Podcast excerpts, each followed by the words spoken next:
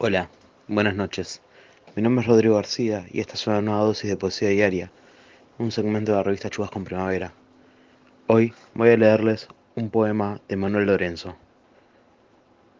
Ayer volví a Buenos Aires, después de siete meses en España, y cuando salga noviembre completaré mi año sin verano. Hablo de un azar de usos y geografías. Hablo de que a veces el frío nos encuentra justo donde aprendimos que también temblamos de amor.